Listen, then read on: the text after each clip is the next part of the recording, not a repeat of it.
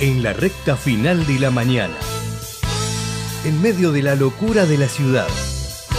Estamos en la trinchera. Agazapate con nosotros. En la trinchera. Con Gustavo Tubio.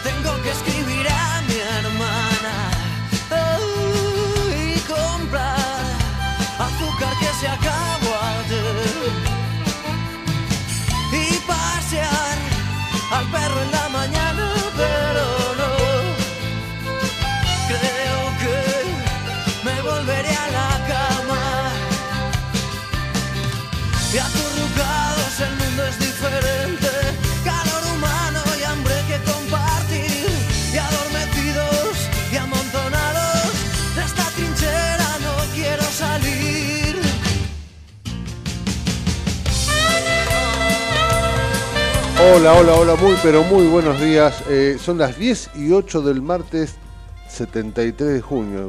Qué largo que se hizo junio, ¿no? 73. Ah. Qué largo se hizo junio, por sí, lo menos para mí. Junio. Buen día, Raúl. ¿Cómo le va, mi querido amigo? Todo muy bien. Acá con una temperatura de 14 grados, por lo menos la sensación creo que la de 14 grados era un- tal vez un poquito menos la, la- la temperatura real. Y como usted dijo al principio del informativo, estaba mm, empezando a, a- a garuar, esa garúa que puede transformarse de a poquito en lluvia, ahora ha atenuado un poquito. Pero bueno, tengo entendido que se viene un día este, con un clima más o menos molesto y la humedad está este, en su mejor momento, ¿no? Sí, esa lluvia finita, finita, que empieza, que molesta. De esa lluvia molesta, Molesta. que no moja, pero, pero, pero molesta. Sí. Usted es amigo de la lluvia. Yo tengo mucha gente que ama la lluvia y, y disfruta de los días. Yo, yo la lluvia la, la- la detesto. Eh, me molesta que- que- bueno, nada, me, me molesta caminar con lluvia. No me gusta usar paraguas, entonces voy apurado, me mojo igual. Eh, estas cosas que tienen que ver con... A mí me gusta para dormir. Bueno, claro, para dormir, para y- dormir. Y, muchos plantean este con un techo de chapa y estas cuestiones Bueno, y alguna sí, compañía también. interesante. Pero más allá de eso, para un día común a mí la lluvia me molesta, más allá que Mm. trabajo este, bajo techo. Hay que ver la gota, lo que decíamos, si es la, esa lluvia finita o cae la gota gorda. Sí, a veces cae la Cuando gota. cae la gota gorda, Se hace más complejo. se- sí, Sí, sí, sí. sí. porque puede La ser eh, gota pesada. anuncio de, de granizo la gota gorda. Sí, sí, también. sí. Veo que se anuncia muy seguido el granizo y nunca termina en amenaza siempre, ¿no? Y después de lo que pasó en 2006. Por las dudas yo te aviso que hay granizo, vos cuidate, yo te avisé en todo caso. Pero sí, sí, sí, se anuncia bastante seguido la- las probabilidades de granizo y quedan en, en, En probabilidades. la nada, queda justamente en probabilidades y terminan este, en, una, en una amenaza que no llega a, a- a cumplirse.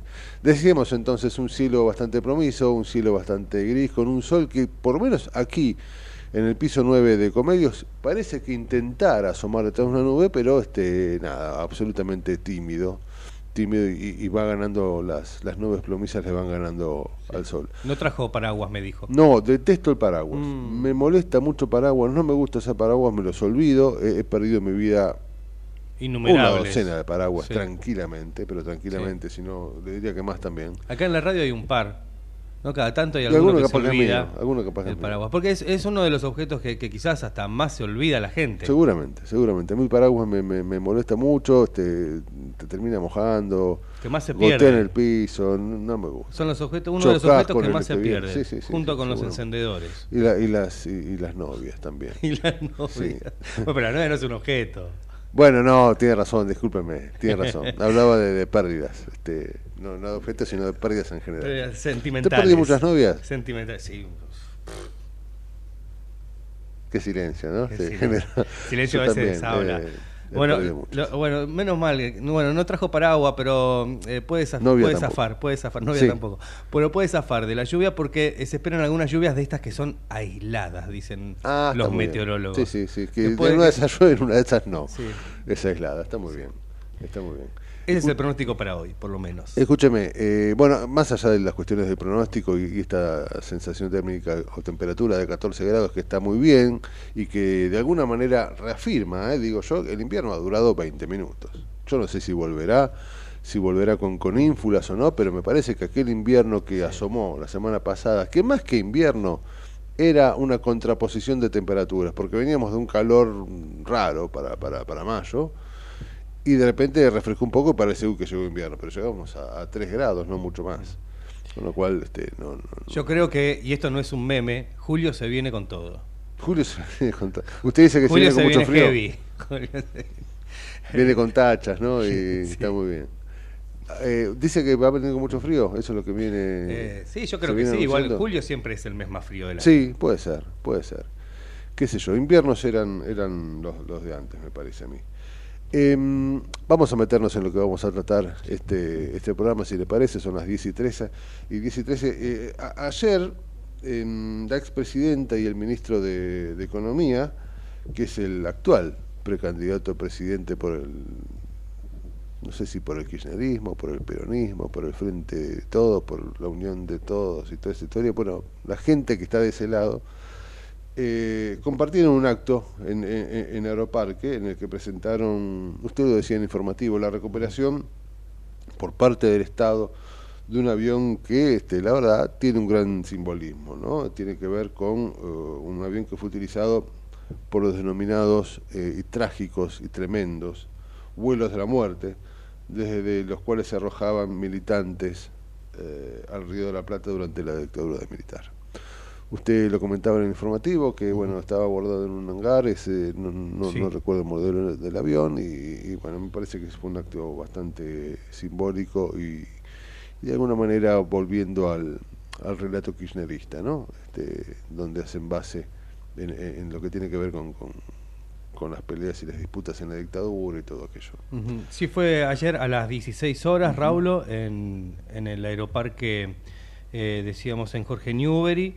Eh, y este avión se repatrió. y- y me parece que todo surge, según lo, lo que estuvimos eh, averiguando, eh, todo esto del avión de los vuelos de la muerte que presentó Cristina Kirchner fue encontrado por un informe periodístico Mirá. que se había hecho, que justamente eh, se- lo había hecho Telenoche. Ajá. En 2010, un informe de Telenoche Investiga permitió localizar al Skyban en Fort Lauderdale. Ah, eh, Fort Lauderdale, sí, en- Fort- en- en cerca de Miami, Unidos, en los Estados Unidos, sí, sí, y fue gracias a una investigación periodística en base a declaraciones de Adolfo eh, Silingo.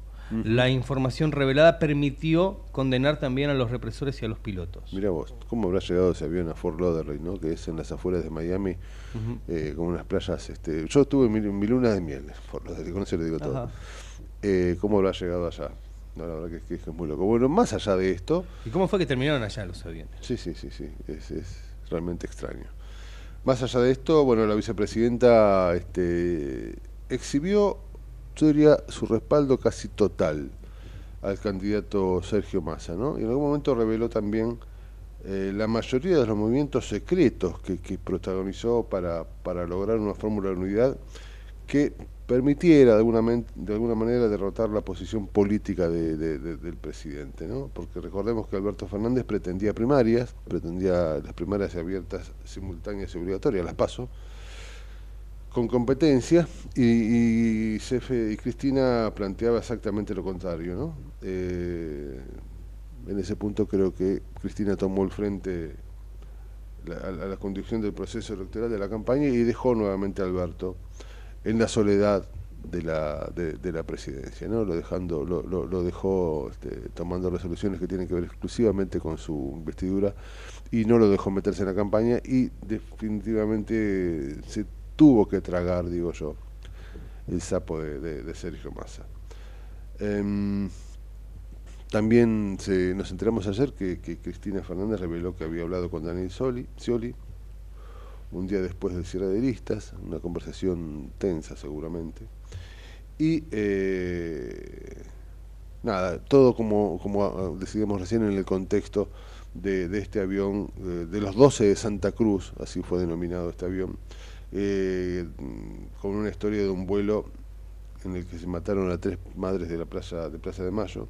Como usted bien dijo, es el Esquivan PA-51, recuperado por el gobierno argentino, que había despegado de la parque a las nueve y media del miércoles 14 de diciembre de 1977 y regresado a las 0.40 de la madrugada.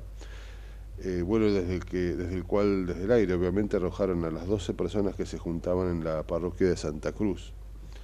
El mar este, devolvió a cinco cuerpos y en el 2005 se identificaron las, las identidades. Eh, la parroquia de la Santa Cruz es una parroquia que queda allí cerca de la calle Urquiza, eh, cerca del barrio de San Cristóbal. Es una parroquia muy linda, es una parroquia con una historia muy, muy, oscura, tiene que ver con, con las monjas francesas, este, bueno, una historia muy, muy, muy oscura que tiene que ver con, con los años justamente oscuros de, de, nuestra, de nuestra Argentina, ¿no? Uh, una, Argentina que ojalá no, no, no, no se repite, que quede, y ojalá quede estrictamente guardada y estudiada como corresponde en los libros, en los libros de historia. Eh, Luego mm, ha sucedido lo que tiene que ver el día después, ¿no? De, las elecciones en Córdoba, donde parece que definitivamente ya Llora ha triunfado con un poquitito menos de tres puntos de diferencia sobre Luis Juez.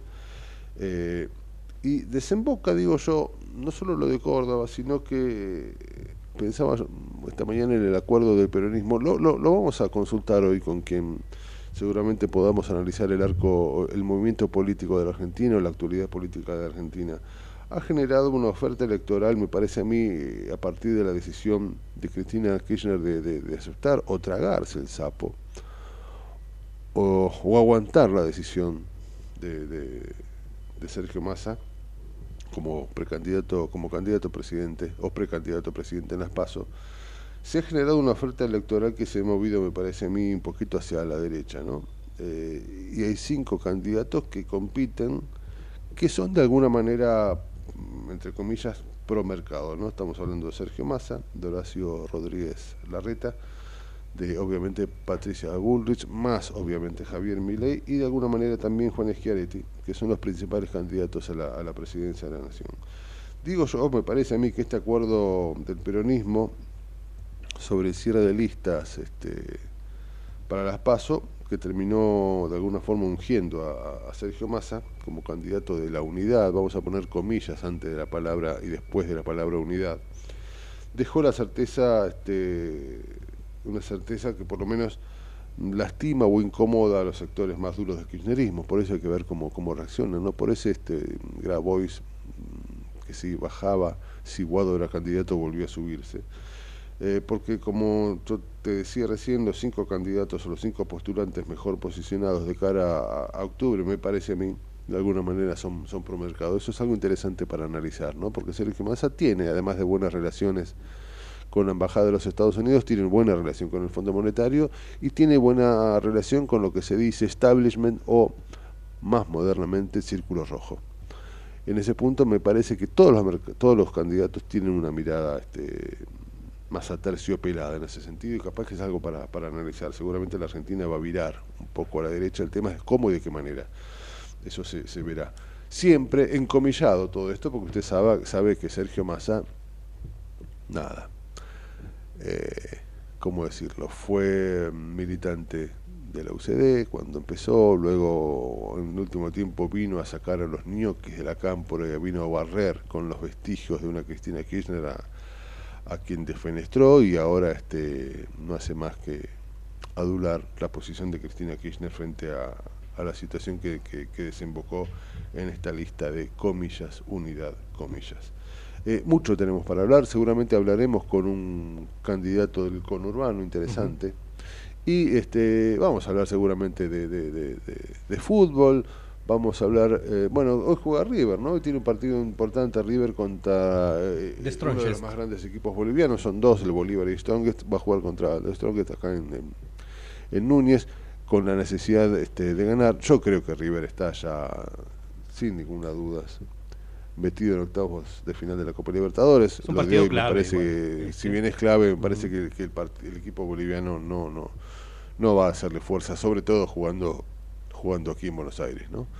Eh, Sí, hoy es día de copas. Es Copa Libertadores, Copa Sudamericana y Copa Argentina se juega hoy. Mire usted, eh, yo tengo mi mente en el domingo que viene, porque me parece a mí, y esto que voy a decir me duele en el pecho, Independiente y Huracán van a jugar un partido, veo de esos partidos tremendamente claves por el descenso, mire lo que le digo. Eh, va a ser un partido muy, muy, muy, muy difícil y me parece a mí, mm, sin menospreciar a los demás, ¿no? Que creo que el partido de la fecha es Independiente y Huracán, porque ahí se van a empezar a definir un montón de cuestiones que tienen que ver con esto tan complicado que es el descenso. Ayer se cumplieron justamente, creo que 13 años o 14 de- de- de- del momento en el que River se fue a la B. Yo no se lo quise decir ayer porque estaba Gustavo muy contento con su nominación. Pero ayer se cumplieron, creo que 14 años de, de- de la ida de River a la B. ¿Cómo pasa el tiempo? es Qué tremendo. increíble. Es tremendo. Hace poquito también se cumplieron 12 o 13 de cuando Independiente se fue a la B. Pero bueno, no quiero hablar de esos temas porque me pongo triste. Y sí, este, algo que me está sorprendiendo mucho tiene que ver con el Club Atlético Vélez Arfield. Hoy, hoy, hoy intentamos mm, ubicar a alguien para que nos hable de eso y, y- y, bueno, no, no, no, no, Estaba no- podía, estaba de viaje. Pero me sorprende mucho la actualidad de Vélez, la actualidad este, tan difícil que está atravesando el Club de Liniers y que me parece a mí que si no hacen un, un- un volantazo, eh, un golpe de timón, se les complica este, su estadía en primera división. Si bien falta mucho, eh, la ida de Gareca ha dejado huellas, este, la gente está muy, muy, muy nerviosa con el plantel. Nada, cuestiones que tienen que ver con, el fútbol argentino y que empiezan, este fútbol argentino del cual ya empiezan a definirse algunas cuestiones, porque el campeón, el campeón ya está, ya está planteado, ¿no? El planteón es, el campeón es sin dudas, no quiero quemarlo, pero sin dudas es, River. Seguramente este, de esto hablaremos seguramente de cómo viene la cuestión con el caso de, Cecilia en, en- en el Chaco, donde este, bueno parece, parece que los huesos encontrados son de un pie o de Son una- humanos. son, son humanos, están verificando si son de un pie y una mano y obviamente verificando lo que a todos nos importa, a ver si son huesos de, de- de la desaparecida Cecilia. Hoy ya hace 25 días que estamos sin saber cuál es el paradero de, de Cecilia. De todo esto y de mucho más, seguramente la primera hora se la dedicaremos a la política, seguramente luego tenemos una entrevista, también política, pero vamos a hablar de otras cuestiones. Y este, de toda la actualidad, viendo un montón de cuestiones, vamos, vamos a hablar hoy, cubriendo a nuestro querido Gustavo Tubio, que de urgencia, usted sabe cómo es el periodismo y cómo son las, las cuestiones que tienen que ver con la actualidad, de urgencia se tuvo que ir ayer a la noche a un pueblo de la provincia de Buenos Aires, mañana seguramente lo tendremos con nosotros, en este momento estará, estará trabajando por ahí en el oeste de la provincia de Buenos Aires, bien entrada a la provincia de Buenos Aires. Dicho esto, y siendo las 10 y 25, si Nos usted está de acuerdo, si usted no tiene otra cosa que agregar, si usted este, No, quiere este, ¿qué voy decir lo que quiera, el micrófono es suyo, vamos a, adentrarnos en la gente que, que está del, del otro lado para que nosotros podamos estar de este lado y que también nos hace. A las 10 y 25 decía Javi, se lleva esto y nos dice quiénes nos auspician. En el medio del caos, pero con buena información. Metete con nosotros a La Trinchera, en pleno corazón de Buenos Aires, con la conducción de Gustavo Tubio. La Trinchera, por ecomedios.com y AM1220. En cada momento, el municipio de Tigre está con vos. Tigre es mi vida.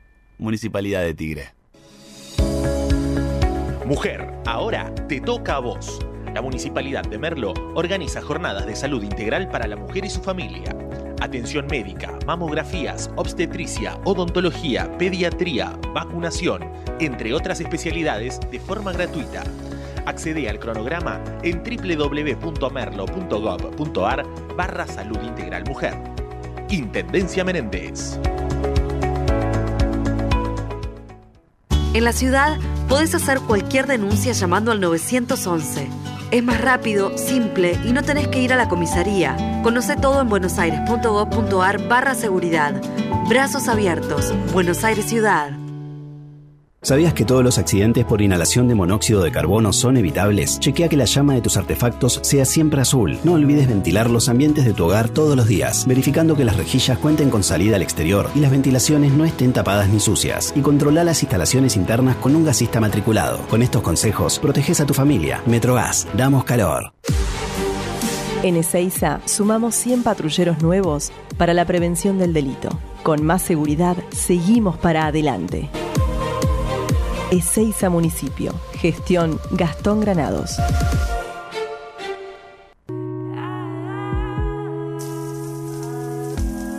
Te alivia a 38 grados en la ducha.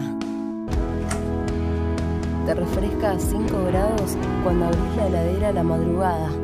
La disfrutás porque la tomamos en serio. Aiza, lo bueno del agua llega. En el 2023, Almirante Brown cumple 150 años y lo festejamos con obras históricas como los pasos bajo nivel de San Martín, Calzada y Longchamps, el viaducto de Ruta 4 y Rotonda Los Pinos, el primer edificio de aulas y la estación de trenes de la universidad y la nueva avenida Capitán Olivera. En este nuevo aniversario, seguimos trabajando por el Brown que soñamos y que nos merecemos. Todos somos Brown. Vení al Mercado Morón. Panadería. Frutas y verduras. Lácteos. Limpieza. Carnes y pescados. Pastas y almacén. Abierto de lunes a sábados de 9 a 18. Y domingos de 9 a 13. Reintegro del 40% de tu compra abonando con cuenta DNI. Mercado, Morón. Avenida Perón, ex Caona 3883. Intendente Lucas Gui. Ingresá a Edesur. Cambia a factura digital y colabora con el medio ambiente reduciendo tu consumo de papel. Es un pequeño gran cambio para un mundo más sustentable. Adherite en edesur.com.ar o en la app Edesur en tu celular. Ituzaingó suma más herramientas de seguridad. Ya podés ser parte del programa Ojos en Alerta, la red de prevención ciudadana que te permite alertar a través de WhatsApp cualquier emergencia o situación sospechosa en la vía pública. Enviando un mensaje con ubicación, foto o audio, podés contactarte con el centro de monitoreo para que localice la zona y envíe la asistencia necesaria. Conoce cómo sumarte a esta red de prevención ingresando en miituzaingó.gov.ar. Gobierno Municipal de Ituzaingó. Secretaría de Seguridad. Teléfonos útiles José Cepaz. Emergencias 911. Comando Patrulla 02320 440005. Comisaría Primera 02320 422 111. Comisaría Segunda 02320 466 661. Comisaría Tercera 02320 446002. Bomberos José Cepaz 02320 422222. Ambulancias 02320 439300. Secretaría de Seguridad 02320 447464. Defensa Civil 02320 441900. COM 02320 433856. Emergencias COVID 107 147 11 56 18 30 25 y 11 56 18 30 66. José Cepaz Municipalidad. Intendencia Mario Ishi. Lanús es el primer municipio en incorporar el uso de armas no letales para equipar a las fuerzas de seguridad municipales que desarrollan tareas de prevención en zonas de alto tránsito como centros comerciales, estaciones de trenes y centros de transbordo. Queremos agentes de seguridad más preparados, especializados y mejor equipados para enfrentar el delito urbano. Informate en lanús.gov.ar. Lanús nos une.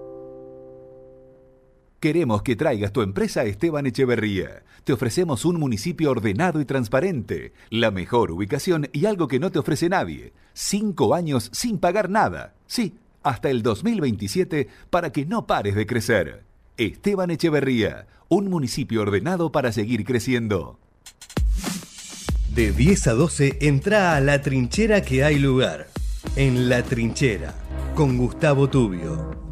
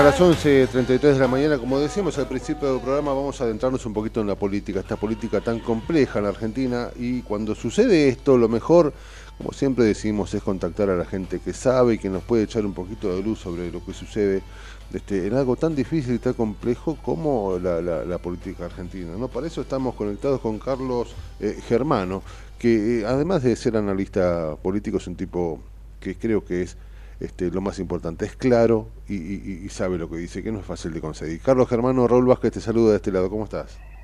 Hola Raúl, ¿cómo te va? Buen día, ¿qué decís? Buen día, muy bien, muy bien. Con, con ganas de analizar y entender un poquito todo esto, ¿no? Yo hoy decía al principio del programa que eh, el acuerdo del, del peronismo eh, movió de alguna forma la oferta electoral hacia, hacia la derecha, ¿no? Y, y que hoy están compitiendo cinco candidatos que son de alguna manera eh, pro mercado, o algo que no hubiera sucedi- sucedido si el candidato del peronismo o lo que queda de él era Guado de Pedro. Eh, primero, que me cuentes qué, qué es lo tu- cuáles son tus impresiones respecto de la oferta que tenemos hoy, que donde bueno, los principales candidatos son obviamente Massa, Rodríguez Larreta, Bullrich, Milei y tal vez Schiaretti ahí este, eh, llegando en un, en un quinto lugar. ¿Cómo, ¿Cómo ves la oferta y cómo ves la actualidad política después de, de cerrarse las listas? A ver, eh, yo te diría lo siguiente.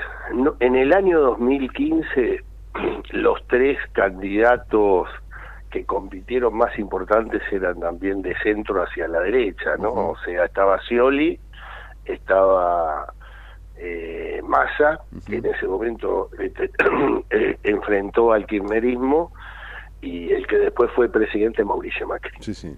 O sea, me parece que, que, que en ese escenario eh, eh, esto que está pasando hoy ya la Argentina lo vivió. Yo creo que hay un dato que te parece que en los últimos 20 años no había pasado. O sea, en los últimos 20 años y específicamente en los 12, eh, los 12 últimos, cada cierre de lista del, de- del kirchnerismo y el y el peronismo estaba muy muy muy eh, visualizado en la lapicera de Cristina Fernández de Kirchner. Sí, sí. Y yo creo que por más que ayer la, la vicepresidenta hizo un, un gran show eh, en su discurso, me parece que lo que pasó acá es que se quedó sin tinta esa lapicera. Porque por primera vez los gobernadores le dijeron, Cristina, para, en esta no te seguimos. Sí, O es verdad, sea, es verdad no- eso. no estamos para improvisar, me parece que hay que pensar otra cosa, ¿no? O sea, después la responsabilidad de si el, el presidente Fernández quería paso y no había que hacer paso, por eso digo, pero en el fondo, digamos, en el análisis político, yo te diría, por primera vez a Cristina Fernández la lapicera se quedó sin tinta. Dijeron, la lapicera la tenés, pero la tinta no te la damos. Sí, sí, es- Eh, es- y- y- y esto creo que generó las, los efectos políticos que generaron. Obviamente, Sergio Massa quería quería competir, estaba, digamos, como con muchas ganas de, de ser él, eh, y que obviamente la Cámpora lo aprovechó muy bien, porque creo que en el toma y daca de, de la política, que es normal, en, en esa negociación de los 15 primeros lugares en la lista de diputados nacionales, 10 u 11 eh, son di- directa o indirectamente responden al kirchnerismo duro. Me parece que se vio claramente el cual el, el kirchnerismo está pensando que si, eh, como muy probable pase, el cambio le gane a la continuidad, ellos siguen manteniendo una masa crítica muy importante para poder proyectar futuro, digamos, dentro de sus propios espacios políticos. Sí, sí. Es muy interesante lo, lo- lo que decís, sí es muy cierto esto de que se ha quedado de una vez, creo que de 2003 para acá se ha quedado por primera vez sin tinta y empieza de alguna manera a, a destilar una suerte de pérdida de poder, Cristina. Pero al mismo tiempo, y esta es la pregunta, ¿vos sentís que es posible, como dicen algunos, de que se estén refugiando estratégicamente en la provincia de Buenos Aires y, y como bien decís también, en parte del Congreso para, para, para agazaparse desde ahí Sí, sí, creo que, se- creo que es así. Lo que pasa que es una elección, la de la provincia de Buenos Aires, en el cual es, si esta conversación la teníamos seis u ocho meses atrás, yo te diría que eh, Kicillof estaba en ese momento muy cómodo. Claro. Eh, hoy creo que es una elección muy competitiva. complica, sí, sí.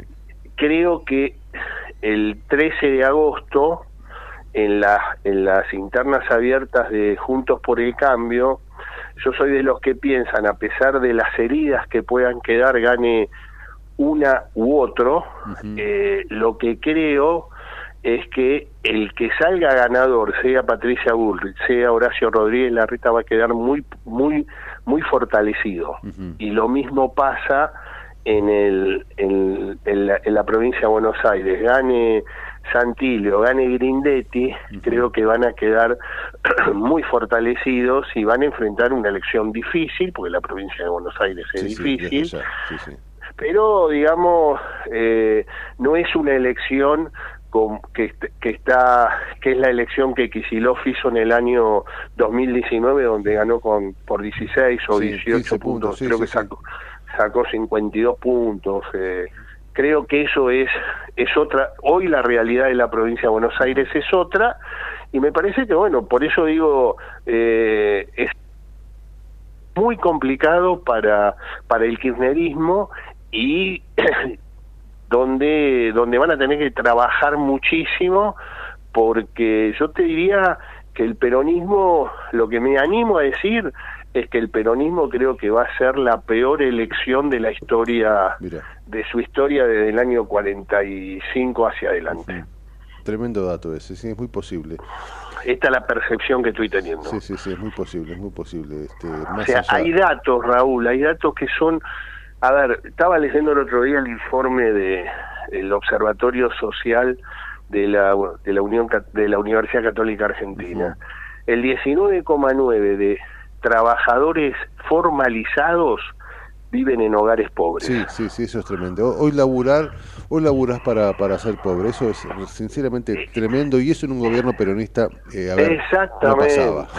Exactamente. Este, ese me parece el Sí, sí. mayor desafío, el mayor desafío que tiene Sergio Massa. ¿Cómo cual. justifica, siendo el, el candidato del peronismo, cómo, cómo, cómo justificas eso? Sí, sí, que, al margen que el de la laburante sea pobre de-. Exactamente. Y formalizado, porque el no formalizado es el 38,4. Sí, sí, sí, sí, es, es- decir, 4 de cada 10.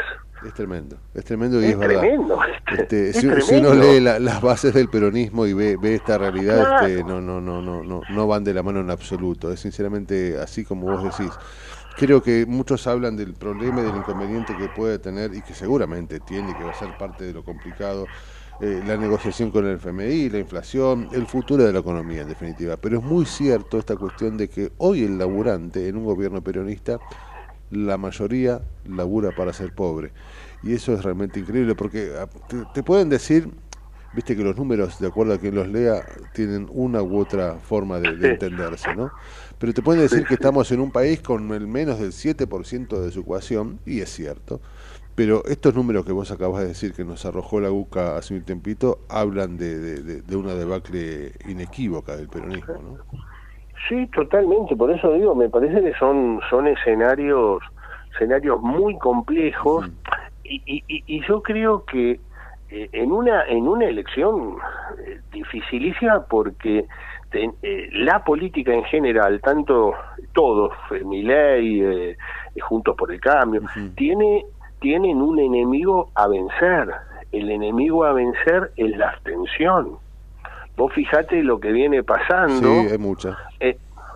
Fíjate en Córdoba, que es una elección muy importante, eh, más del 35% de, de la sociedad no fue a votar el domingo el, el domingo último. Sí, entre Yo eso y el voto en blanco. ¿Sí? ¿Sí? Yo por eso hablo de cuatro cuartos, no de tres tercios. Exacto, exacto. O sea, el, cuatro, el, el último cuarto es el eh, es que la gente no va a votar, digamos, en el grado de, de bronca, en el grado de, de sazón y fundamentalmente falta de futuro, porque hoy eh, la, la, la dirigencia política lo que no está dando es la posibilidad de la previsibilidad, de decir, che, el futuro viene por acá o vamos a hacer Sí. esto, esto no está pasando. A mí me sorprende cuando uno, uno tiene más de 50 años y empieza este, a comparar inevitablemente con lo que, que vivió antes y con, con, con- con- con el pasado, ¿no? Me sorprende tremendamente y es algo que tal vez uno se empieza a acostumbrar, pero no deja de ser sorprendente. La, la enorme cantidad de, de, de- de liderazgo que hemos perdido. Ya no hay más líderes. La política nos ha dejado gente que, bueno, es lo que hay, pero se han perdido liderazgos y yo creo que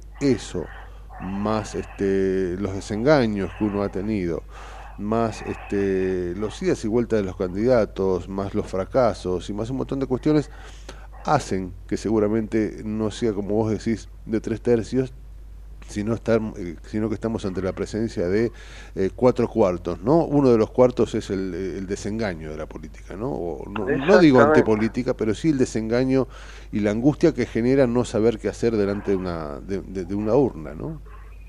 Pero totalmente. eh, y fíjate que por otro lado, uno de los más afectados es Javier Milei, Sí, sí, claro. porque en principio ese votante, que, que históricamente lo que pasamos esa edad, o votaba peronismo, o votaba Sí, radicalismo y después el pro cambiemos, en su momento, digamos, cuando se dejó el tema de partidos y pasó a coaliciones, Milei se había filtrado de alguna manera y ser el representante de esa bronca, Sí, pero que tampoco lo está capitalizando. no, tal cual, tal cual, tal cual. Digamos, yo creo que Milei se va quedando en el personaje, o sea, pero cuando le profundizás qué modelo de país quiere, hacia dónde quiere ir, cuál es- qué grado de gobernabilidad él está garantizando, Absolutamente. ahí empiezan a surgir todas las dudas, Ahí porque ahí vos agua. ves, pero acá, acá no hay previsibilidad, acá no hay nada, acá hay un personaje que dice cosas,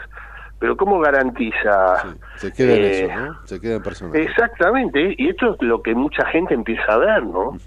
Es verdad. Si las elecciones hubieran sido hace un año, estaríamos hablando de otra cosa.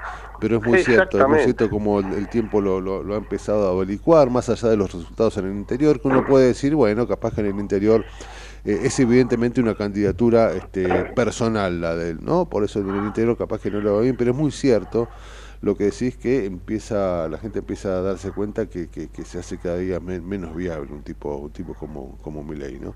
Me, quería quedar un ratito, Carlos, y, aprovecho y, te agradezco este tiempo porque es valioso y nos ayuda a entender.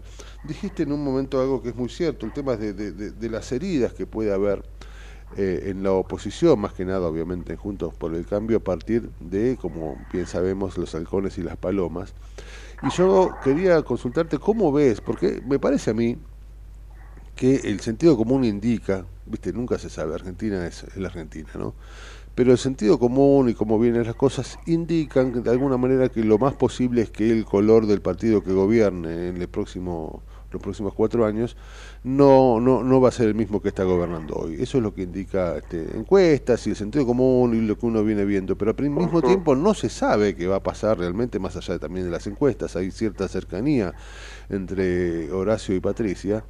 Pero me gustaría saber qué, qué puede pasar o qué sentís que puede pasar con las heridas justamente que ha dejado este, estas listas y estas precandidaturas donde está cada día más claro que son bastante diferentes más allá que el objetivo es el mismo, ¿no?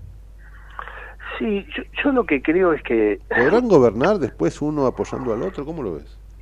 yo yo lo que yo creo que va a ser muy importante la noche del recuento y cómo queda quién es el ganador y qué tipo de discurso en ese momento puede ampliar eh, dar uno u otro para mí yo siempre digo son elecciones distintas las pasos son una elección, las generales son otra elección y si hay si hay balotaje es otra elección. Cada una tiene sus particularidades.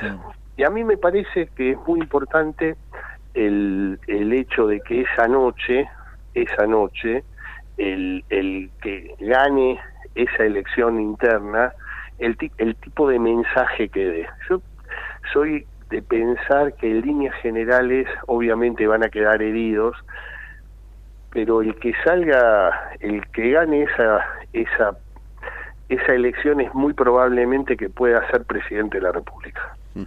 Eh, y, y- y lo que veo, y me parece que nadie come vidrio, eh, saben perfectamente que si pueden mantener un- una cierta eh, uniformidad, una cierta unidad, las posibilidades de triunfo son muy cerca. Por eso digo, es muy importante escuchar si Bullrich gana o si eh, la reta gana, eh, si el discurso es de amplitud o no. Si realmente, creo que inteligentemente Bullrich dijo, yo haría la chilena, si gano, esta- estaría invitándolo a desayunar a, a Horacio Rodríguez Larreta a mi casa, ¿no? O sea, como que diciendo... Sí, sí, primando la cordura, ¿no? Exactamente, me parece que esto es lo que va. Ninguno de los los, do- los dos son hombres que hombres y mujeres que hace muchos años que hacen política, entienden ese juego y saben perfectamente que la división los lleva a la derrota. Tal cual, es verdad. Te, te preguntaba esto respecto de la, de la oposición y ahora me voy a qué pasa o a qué pasaría en este escenario que vos bien planteás, ¿no? Yo también coincido que cualquiera de los dos que gane, sea Patricia o Horacio, me parece a mí que estaríamos hablando del futuro presidente de la República. Ahora bien, ya hemos escuchado, inclusive acá en este programa Luis Juez dijo algo que, que, viste, es, gracioso, gracioso, pero no deja de ser cierto. Eh, el peronismo es tan rápido, rápido que le cuenta las chispas a la moladora, nos dijo un día. Y, y, bueno, estallamos por el aire de la risa con ese cordobés tan gracioso que tiene a veces. Pero es cierto, digamos, los dueños de la Molotov son los que hoy gobiernan. ¿Qué pasaría o cómo ves vos la Argentina respecto de la posibilidad de gobernabilidad con un gobierno, por ejemplo, co- como podría estar planteando, como plantea hoy Patricia Bullrich, donde seguramente parte del peronismo, del kirchnerismo o del, de la izquierda junto al kirchnerismo de izquierda y demás, podrían salir a pudrir la calle. ¿Cómo ves esa situación? vos? ¿Qué es A lo que dijo Aníbal yo- hace poco, no? Sí, yo creo que Patricia Bullrich es una mujer que hace más de 50 años está en política. Patricia Bullrich también entiende que la, la elección de internas abiertas y simultáneas tiene una dinámica que es distinta si llega a ganar a la dinámica de la elección general. Yo creo que el paso de la paso a la general va sirviendo de alguna manera un corrimiento leve, pero corrimiento al fin desde la derecha hacia el centro. O sea, Patricia va a tener obligación de salir a buscar también, ya no hablarle solamente al afiliado o al, o al Juntos por el Cambio o al amarillo duro, sino que va a tener que empezar a correrse hacia un centro.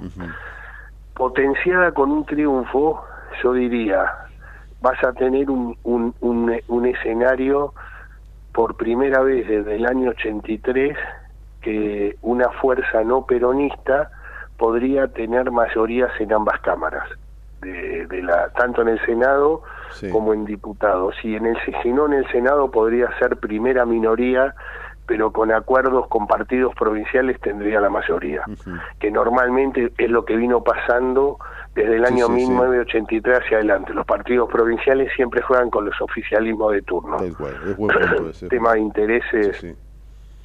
Entonces digo, la situación puede ser conflictiva, es verdad. También es verdad que va a haber todo un replanteo en el peronismo. No, no todo el mundo va a estar siguiendo de- dentro del peronismo perdedor a la fuerza de, No, seguro. de- del kirchnerismo duro. Y hay otro dato ahí que no se dio en el 2015, pero que se puede estar dando en el 2023. En el 2015, Daniel Scioli pierde por un punto y medio, dos puntos. Lo, lo, lo normal es que ese candidato que perdió se convertía en el jefe de la oposición. Daniel Scioli no lo siente eso, no, no, no, no está preparado. Él, a él le gusta ser candidato. Entonces, y su objetivo era ser presidente de la República.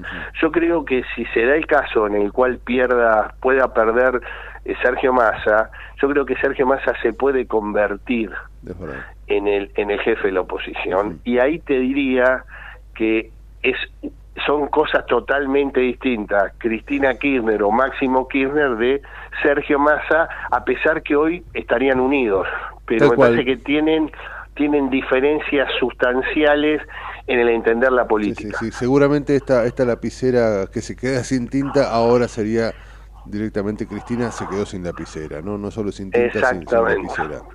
Es un muy buen punto, un interesantísimo punto de, de tu parte, es verdad. Es verdad la, la, la diferencia entre, entre Massa y Scioli en ese sentido es, eh, es, es clara y esto es un punto a tener en cuenta. Se, se reformularía en una de esas el, el peronismo, ¿quién te dice? No?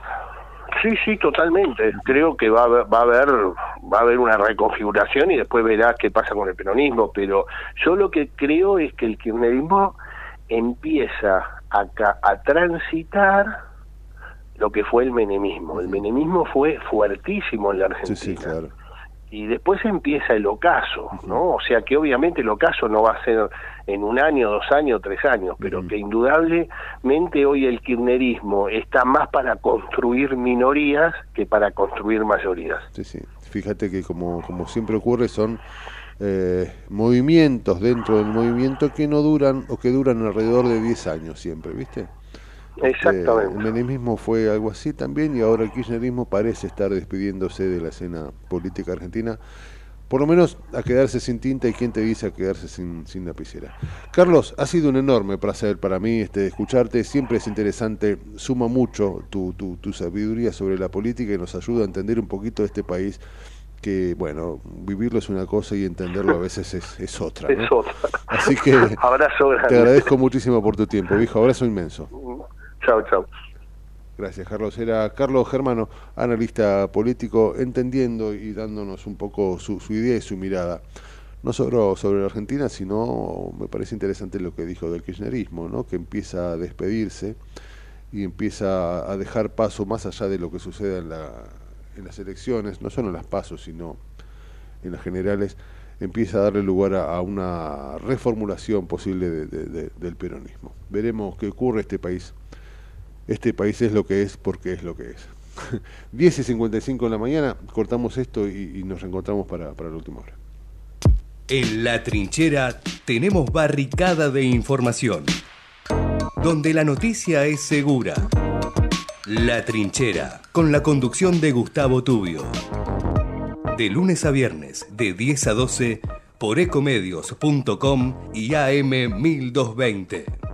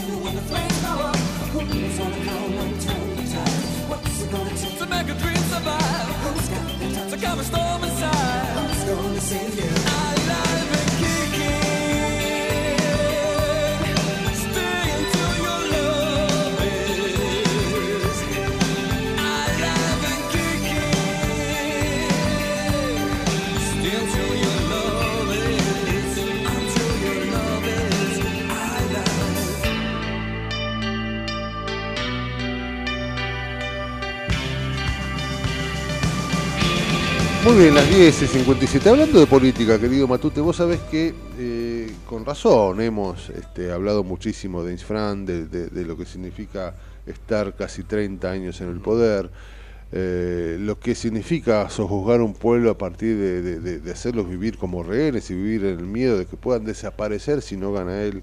Ha ganado con el 70%. Y como hablábamos ayer, tiene mucho que ver con una Argentina que nosotros no nos, por lo menos a mí, no, no, no, no me gusta, ¿no? El hecho de esta situación de perpetuarse en el poder mm, para mí este no, no, no hace bien a la democracia, no le hace bien a la gente y genera este bueno, corrupción y genera todo lo que ya sabemos que genera. Pero yo quiero ser justo, yo quiero ser justo, porque eh, ha- hablamos de lo que significa infran en ese sentido, y todos estamos de acuerdo. Yo quiero decir que ayer me puse a ver, porque tenía la duda, y me puse a analizar cuánto tiempo hace que están los Pose en San Isidro. El amigo Gustavo Pose, que hoy es intendente de San Isidro y que va a renunciar para acompañar en la precandidatura como vicegobernador en la provincia de Buenos Aires a, a Santilli, está hoy actualmente en el cargo como intendente de San Isidro desde el 10 de diciembre del 99. 1999. 24 años. 24 años, casi 25 años que es intendente de San Isidro y anteriormente el intendente era su padre, Melchor, Po- Melchor Pose. O es un genio como gobernador o deberíamos criticarlo como infran. No lo sé, no lo sé. A mí no me, no, no, no, no me cierra esto.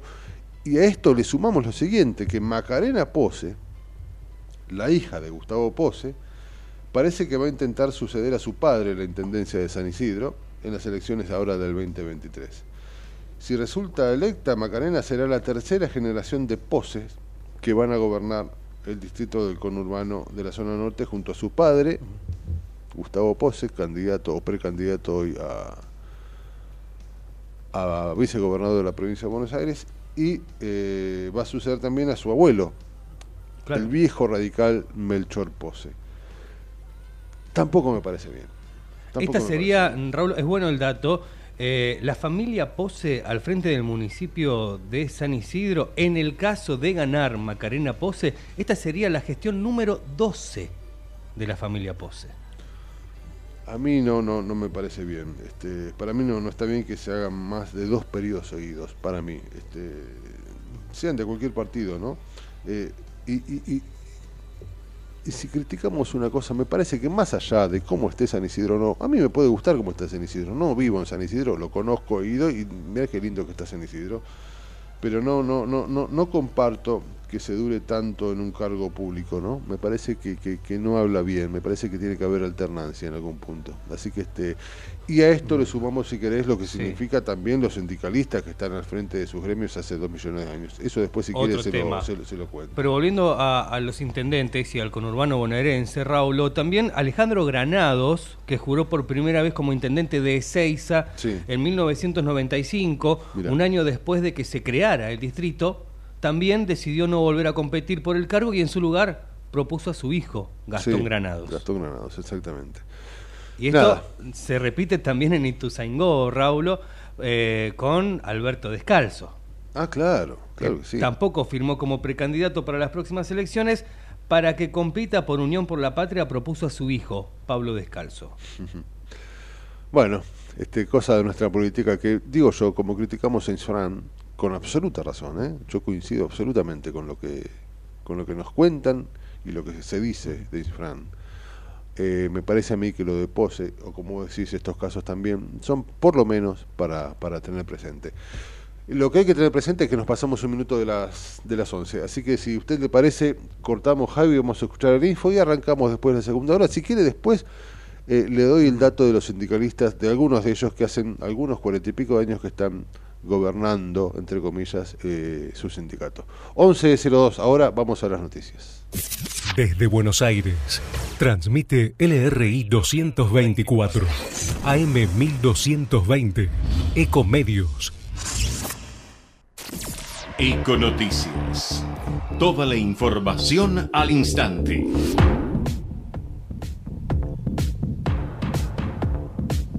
11 de la mañana, dos minutos en todo el país. En Buenos Aires el cielo está parcialmente nublado. La temperatura 14 grados, una décima.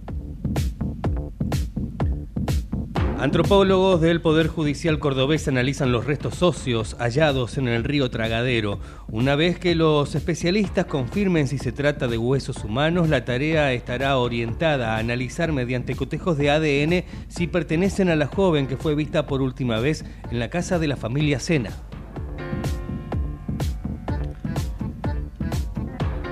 En tanto, Fabiana González dijo que vio un bulto envuelto en una manta marrón y salió corriendo. La asistente de Marcela Acuña y Emerenciano Sena es una de las siete personas detenidas en la causa. Ante los fiscales reconoció haber visto esa anomalía en la habitación de la casa de la pareja.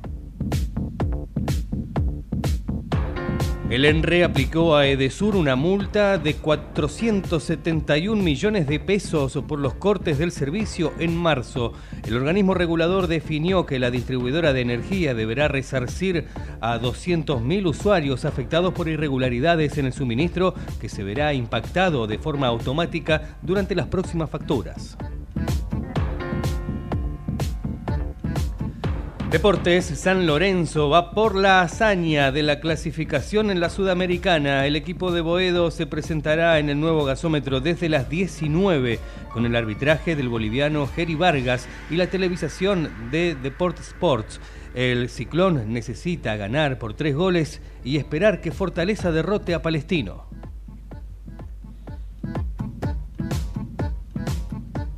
11 de la mañana, 4 minutos en la Argentina. En Buenos Aires el cielo está parcialmente nublado. La temperatura 14 grados una décima, humedad 65%.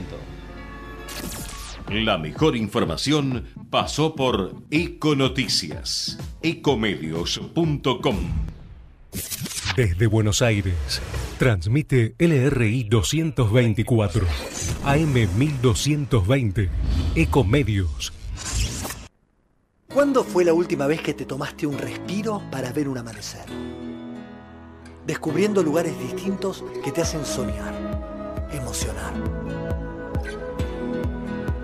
Lugares que se convierten en felicidad cuando compartís ese momento con amigos. ¿Cuánto hace que no te tomas un respiro para descubrir algo distinto?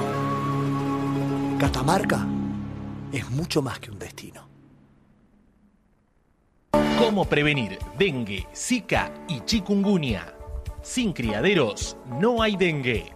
Limpia tu patio de objetos que acumulen agua. Elimina agua estancada de recipientes. Reemplaza con tierra o arena el agua de tus flores. Tapa los tanques de agua y cisternas.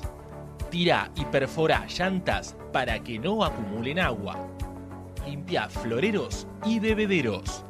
Recordá, sin criaderos no hay dengue. Intendencia Menéndez.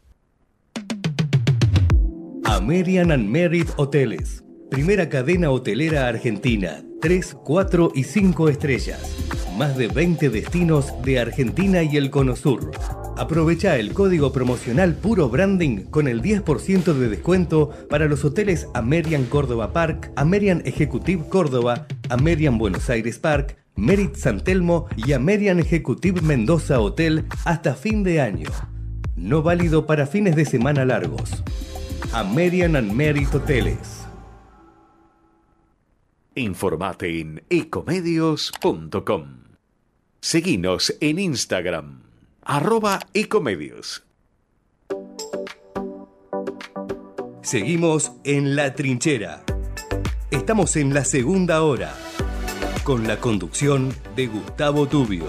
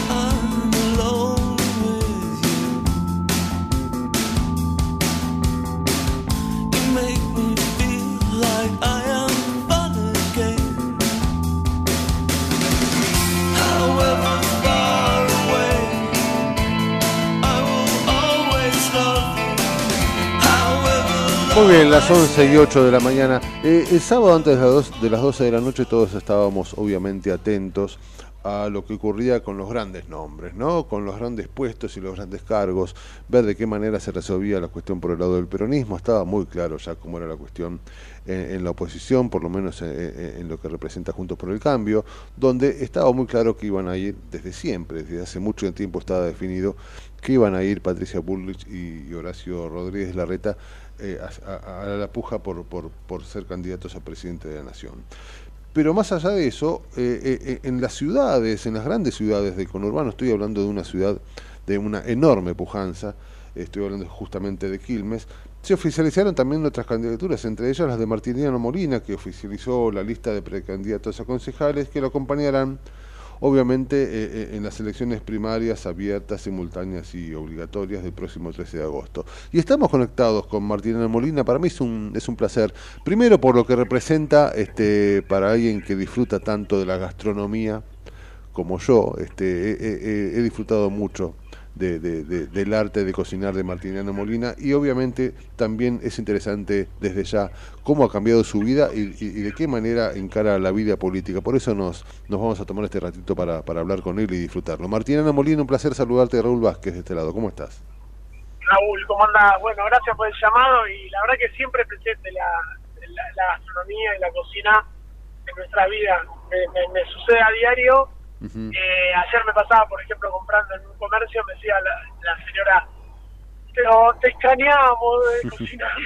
Y yo le digo, mira, la verdad es que hemos hecho, yo he hecho muchos programas y, y sentí la, la necesidad de sumarme a, a intentar ayudar a que la Argentina salga adelante. Eh, mi ciudad, Quilmes, que la amo tanto. Y, y la verdad que es jugarse, ¿no? Es jugarse mucho porque eh, sabes lo que sabemos todo lo que es la política y el, el momento que está atravesando. Y yo digo, pese a eso, tomar esa decisión, por eso el- la convocatoria, ¿no? Al que quiera, al que se sienta a sumarse. Me parece súper interesante la propuesta de la Ciudad de Buenos Aires de, de los, los dirigentes, los- los- los- los- las personas de aquí, los vecinos, Sí. que se sumaron, ¿no? Y que, y que hoy son candidatos de las listas siendo vecinos comunes, digo, y que, y que está buenísimo, en definitiva, yo lo que creo es que si no cambiamos esta lógica de la política, siempre representada por los mismos, no va a cambiar la realidad nuestra. Entonces, yo en ese sentido sentí ese llamado, lo, lo tomé con mucha responsabilidad, no fue eh, un momento de un- una decisión eh, poco pensada, sino que fue muy consensuada en mi familia y demás, pues sabía lo que me arriesgaba y lo que me jugaba, pero completamente decidido a, sumar para, para intentar un cambio, ¿no?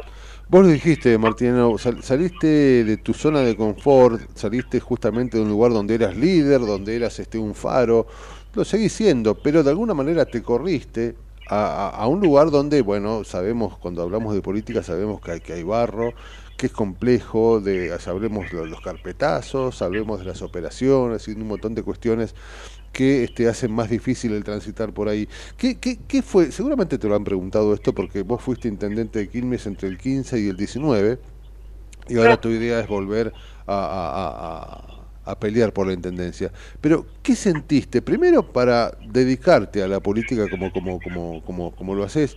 Y segundo, para intentar volver, porque digo, este, me imagino que habrá sido más allá de haber ganado la, la, la intendencia de Quilmes y, y- y el orgullo y, y de lo que significa estar al mando del lugar en el que naciste y tratar de guiar sus destinos. También me imagino que, que habrán pasado cosas de las malas, ¿no? Sí, mira, a ver, eh, los dos temas son interesantes los que planteas. Por un lado, y que tienen que vínculo, tienen mucho vínculo con lo que decíamos antes, el compromiso con, con tu ciudad, con tu gente, con tus, con tus coterráneos, ¿no? Con tu vecino. Sí, sí. Digo, ver la realidad, digamos, que te duele y te, te marca. Y en mi caso, eh, más de 25 años haciendo laburo social, sumándome a fundaciones, ONGs, eh, apoyando proyectos de pedagogía Waldorf, eh, otras líneas pedagógicas que traen algo nuevo al mundo, distinto. Vengo de una familia, mi vieja homeópata, bueno, con una línea y una mirada eh, distinta, ¿no? De lo que es la, la alimentación, la salud, que van de la mano, ¿no? Claro. Por eso es que me comprometí, fui yo hice pionero quizás a- al mostrar una huerta y trabajar desde la huerta en su alimentación, digo, Sí, sí. y, y también habiendo sido en su momento en las brasas en, en el gourmet, como le llamaba la atención a la gente que un tipo, un chef, eh, esté manejando brasas, hoy parecería Exacto. como no- Hoy parece normal, es verdad. Pero la verdad que mucho orgullo de, de- de haber aportado a, a un laburo que tiene que ver con tomar conciencia de que todos somos agentes de cambio, no importa, eh, digamos, tu, tu lugar, tu puesto, tu cargo, o si sos solo un ciudadano de a pie que, que todos los días se levanta a labura con la esperanza, con el sueño de que las cosas mejoren, eh, todos eh, consumimos, todos comemos, todos eh, nos vestimos, todos eh, nos movemos, todos nos transportamos, todos tratamos de, de mejorar nuestra vida. Y bueno, eso me llevó, obviamente, ese, ese- esa responsabilidad, ese compromiso, con un montón de organizaciones, eh, Fundación Huerta Niño, Fundación Camino Abierto, Manos Abiertas, eh, Fundación Flexer, que lucha contra el cáncer infantil, digo, aportar desde ese lugar, eh, colaborar con el tercer sector, me llevó a, a dar un paso más, que es comprometerme desde la función pública. Yo sé que eh, es un riesgo, como decíamos antes, pero también uno, va, en mi caso nunca especulé, ¿no? Cuando durante más de 10 años representé a mi país jugando al handball en la selección nacional, digo, siempre le hice de la misma manera, poniendo el corazón, poniendo garras, sin especular, yendo hasta la última pelota a morir, porque siento que es así, y de la misma manera lo hago en la política, obviamente teniendo en cuenta otras aristas y, y, y otras y otras cualidades, pero en definitiva es, es lo mismo. Yo digo, siento que, que estamos para, para esa batalla. Segura, ¿Por vos- qué? seguramente ¿Y por vos... perdón, Raúl, y Sí. te respondo por, ¿y por qué la vuelta? Bueno, viendo todo lo que hoy se fue para atrás Quilmes, todo lo que retrocedió, eh, todo lo que hemos avanzado en términos de seguridad, en términos de educación, de salud pública, todo todo se dejó de hacer. Todos los planes de seguridad, todos los, digamos, el centro de monitoreo que estaba a disposición de los vecinos para que conozcan cómo se trabaja en su, su barrio, ya no lo pueden ver. Ese mapa del delito que nosotros habíamos oficializado en Quilmes y que los vecinos tenían a disposición todo el tiempo a través de los foros vecinales de seguridad no siguen haciéndose.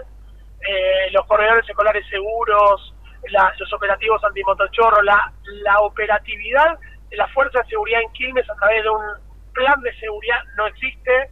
Eh, los jardines municipales que nosotros eh, inauguramos quedaron en los mismos y no le siguieron poniendo la energía que hay que ponerle. Los centros de salud que habíamos inaugurado con María Eugenia, 29 de los 42 a nuevo, integrados, con equipamiento, con profesionales, dejaron de funcionar como lo hacían. Eh, qué sé yo, es mucho lo que se dejó de hacer, por eso me quiero comprometer de nuevo, por eso lo vengo haciendo estos últimos tres años y medio, no deje de caminar Quilmes, di el tiempo adecuado a este gobierno para que nos cuente cuáles eran sus planes, para dónde iban, para que nos convoquen a los vecinos a sumarnos o a los dirigentes a apoyar algún proyecto interesante para la ciudad que sea superador y no lo vimos, por eso es que me vuelvo a, a comprometer y quiero volver a ser intendente de Quilmes para, para retomar esa senda de, de mejora, de crecimiento que, que abandonamos. Es una senda interesante y, y- y- y yo recién pensaba, ¿no? Eh, en todo lo que encaraste, eh, ¿cómo decirlo? Cuando juegas handball, a tu lado tenías el equipo y todo lo que representa este un grupo que, está detrás del deporte y que plantea este pelear el uno por el otro y una cuestión casi de mosquetero, ¿no? Cuando uno yo jugué, mucho al fútbol y uno entiende lo que es ser parte de un equipo. Cuando estuviste en televisión cocinando, eras líder y- y- y- e innovaste, como vos decías, un chef y como vos dabas muy bien el ejemplo de las brasas, era algo raro, pero terminó siendo lo que se impuso y hoy es algo normal y seguramente fuiste uno de los pioneros en ese sentido. Pero en la política, lo que te rodea, más allá de tu equipo, que seguramente elegiste a conciencia y conoces, lo que te rodea son las operaciones y otras cuestiones. Vos sabés que yo en las últimas, en las últimas semanas, inclusive, y esto también capaz que es un buen momento para que lo puedas responder, se te acusó eh, de romper parte del tendido eléctrico de la ciudad de Quilmes con un camión de propaganda política. Sé que después eso resultó que no es así, pero digo, ¿me- ¿entendés a lo que voy? A lo que representa estar en el medio del barro tan oscuro y, y- y tan pesado de la política del conurbano, ¿no? Sí, eh, Raúl, te, te vuelvo a comentar, digo, a ver, va- van a haber un montón de operaciones que van a decir de todo de mí, como lo vienen diciendo desde el momento que tomé la decisión de sumarme en la política y e inclusive no solamente eh, desde el frente, a veces también la bala viene desde adentro. Mira. Digo, y eso, y eso es doloroso y no está bueno, pero ¿sabes qué? Yo digo, en pos de que, de que nuestro país sea diferente, de que quiera convocar a los jóvenes a que se queden, a que se formen acá, que no nos abandonen. Eh, todos tenemos amigos que se han ido, empresas que han cerrado, digo, la verdad que es feo lo que, lo que viene pasando. Yo tengo 51 años y, y no quise dejar pasar la oportunidad de comprometerme, digo, y así hago lo la convocatoria a, a los ciudadanos. Yo sé que eso es, es difícil, pues son momentos muy complejos donde se le tiene bronca a algo. Pero yo lo que digo es, acuérdense que cuando apuntamos con el dedo índice, los otros tres dedos, los tres de abajo, ¿no? El, Sí, sí. el mayor, el anular y el, y el meñique, nos apunta a nosotros. O sea, de alguna manera eh, somos responsables de nuestro de, de lo que nos pasa. Entonces, y los políticos no somos, eh, no venimos de la luna. ¿no? Los políticos nacemos en nuestras ciudades, en nuestros barrios. Digo, y me parece que lo que necesitamos es sumar a vecinos de a pie que con sus valores, que son los mismos que nos rigen a nosotros, ¿no? Del laburo, del respeto por el otro, de la coherencia, de la honestidad, se sumen a esto. Por eso creo que el, el único camino posible para que el país, la provincia, Quilmes, el mundo salga adelante, sea a través de las democracias participativas. No hay otro camino, no hay otro camino. Es la única forma, porque necesitamos que los políticos que cuando están en la gestión pública nos cuenten, como lo hacíamos nosotros cuando estamos en el municipio, qué estamos o qué están haciendo con nuestros recursos, para qué se están utilizando. Yo me acuerdo que, eh, lo- por ejemplo, una de las primeras decisiones que tomé como, como intendente fue poner eh, controles biométricos en, en todos los efectores municipales. Bueno, inmediatamente reconocimos que había 1.300 personas barrañoquis que cobraban su sueldo y de un día para el otro dejaron de, dejaron de cobrarlo. Pudimos destinar esos recursos a un montón de cosas que hicieron en Quilmes, obras públicas, plazas, centro de salud, parques, el centro de monitoreo, bajo vías, avenidas, asfalto, obras que no se hacían hacía décadas en Quilmes, se pudieron hacer. Y gracias a la utilización correcta y la eficiencia de los recursos. Digo, y yo soy cocinero, o sea, y la verdad es que lo hago con toda la vocación de saber cómo se hace una tortilla y cómo puedo entonces hacer 100 o 1000 multiplicando por 100 o por 1000. Bueno, digo, podemos hacerlo con honestidad, preparándonos, capacitándonos, yo lo hago todos los días y creo que está bueno que sepamos que esto va a cambiar, sí, solo si nos involucramos. Nos involucramos de conocer qué hacen con nuestros recursos, exigir qué hacen con nuestros recursos y obviamente ir hacia democracia participativa, participativa con gobiernos abiertos y transparentes. No hay otro camino. Eh, Martino, ¿qué te, ¿qué te hizo decidirte o de qué manera llegaste a estar, porque creo que es así, del lado eh, de Horacio Rodríguez Larreta en, en- en- en lo que significa la- la- las pasos, ¿no? Digamos, vos vas por por, la- por el lado del arretismo y no por el del lado de Patricia. ¿Por, por qué decidiste eso o, o qué te define para estar justamente al lado de él?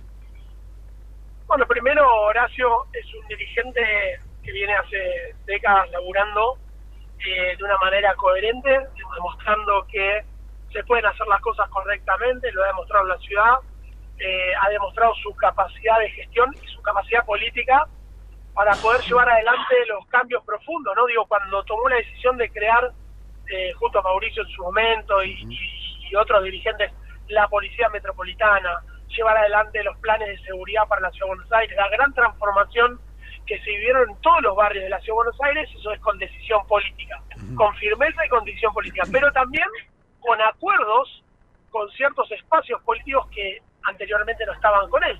Con lo cual se necesita una cuota de firmeza, capacidad, templanza, decisión política para avanzar con los cambios profundos y con otros acuerdos para que esos cambios que vos querés que sean profundos estén basados en leyes, en, en- en reglamentos que lo hagan sostenibles en el tiempo. Y esto es lo que él quiere plantear para la Argentina, con lo cual, digamos, a mí me decide estar con él, obvio no, no estoy en, en desacuerdo con otros dirigentes, digo, en general, con- digamos, eh, nos, nos ponemos de acuerdo internamente en un montón de lineamientos, eh, puede haber matices, pero en general nos, nos, nos- nos mueve la misma vocación de hacer un, un- un Estado eficiente, más chico, eh, que genere empleo genuino, que una educación que se transforme realmente, eh, la, la salud pública en muchos lugares es un escándalo, digo, y, y realmente la Argentina ponerse de pie como yo creo que lo hizo Mauricio en su momento, de abrirla al mundo, ¿no? Digo, me parece que hemos tenido aciertos y hemos tenido errores. Todos lo tenemos. No es verdad que somos falibles, perdón, infalibles, somos falibles, somos personas y nos equivocamos. Pero bueno, también está bueno reconocer los errores, ser autocrítico de lo que no nos salió tan bien y aprender de eso, saber que esa experiencia nos fortalece para lo que viene, ¿no? Ujú. Martiniano, y, y- y con todas estas ideas y con todas estas cuestiones de, de esta idea de continuar trabajando por el bueno por el bienestar y por el desarrollo de- de- del quilmeño y demás, ¿cómo se le gana a la gente de Mayra Mendoza? Está muy instalada y, tiene un enorme aparato. Conocemos lo que es el peronismo de Quilmes, ¿no? Mira, primero es totalmente lo que decís. Es en Quilmes nos gobierna la cámpora, lamentablemente. Perdimos el 2019 por muy poquito, por muy poquito. Eh, los vecinos, digo, cuando camino por la calle por cualquier barrio, yo vivo en el río de Quilmes, sigo viviendo en la misma casa, ando en bicicleta, camino, hablo con todos los vecinos, compro mi- mis alimentos o lo que necesite, salvo lo que me da mi huerta en Quilmes. Eh, nada, estoy todo el tiempo en la calle y obviamente mi laburo y, y estar vinculado con los vecinos en forma institucional a partir de nuestro espacio hace que yo pueda tener eh, una, una un- un, digamos una fotografía real de lo que está pasando en Quilmes. Primero, una utilización de recursos eh, que no sabemos el origen, primero, eh, que sabemos que vienen mucho de nación y de provincia sin ningún tipo de control y sin ningún tipo de exigencia con respecto a para qué proyectos se, se dan esos, esos recursos. Con lo cual, la Intendencia usa a destajo recursos para eh, comprar y regalar cocinas, heladeras, chapas, tirantes y demás, que yo no creo eh, que esté mal ayudar a quien lo necesita, pero me parece que justo cuando vienen las elecciones eh, pasan estas cosas, ¿no? Que también lo, lo contaba, eh, lo contan, lo cuentan otros dirigentes en otros distritos que sucede, ¿no? Esta, eh, este, este sistema populista prebendario de cuando vienen las elecciones o durante todo el periodo preeleccionario se fortalece ese sistema perverso y lamentable por el cual se le exige el voto al, al ciudadano. Vamos a tener que ser muchos más, no nos podemos dormir. En el caso de Quilmes esto está a la, si, si en cualquier lugar es por 10, acá es por 1000. Eh, lo vivimos en 2021 y ahora va a ser más fuerte. Yo lo que le digo a los vecinos es, eh, como muchos tienen la necesidad de su heladera, su cocina, su lavarropa, su chapa, su tirante, su comida, lo que fuere, que lo agarren. Pero que después cuando vayan al cuarto oscuro no voten a esa gente, por Dios. Porque es la que nos trajo hasta acá, la que nos destruyó, eh, digamos, económicamente, socialmente, la que hizo que la falopa vuelva a los barrios, la que no trabaja por la seguridad de sus hijos, de sus vecinos, la que destruye la salud, la salud y la educación pública, en el caso de la educación y la salud también bajando líneas perversa, ideológica.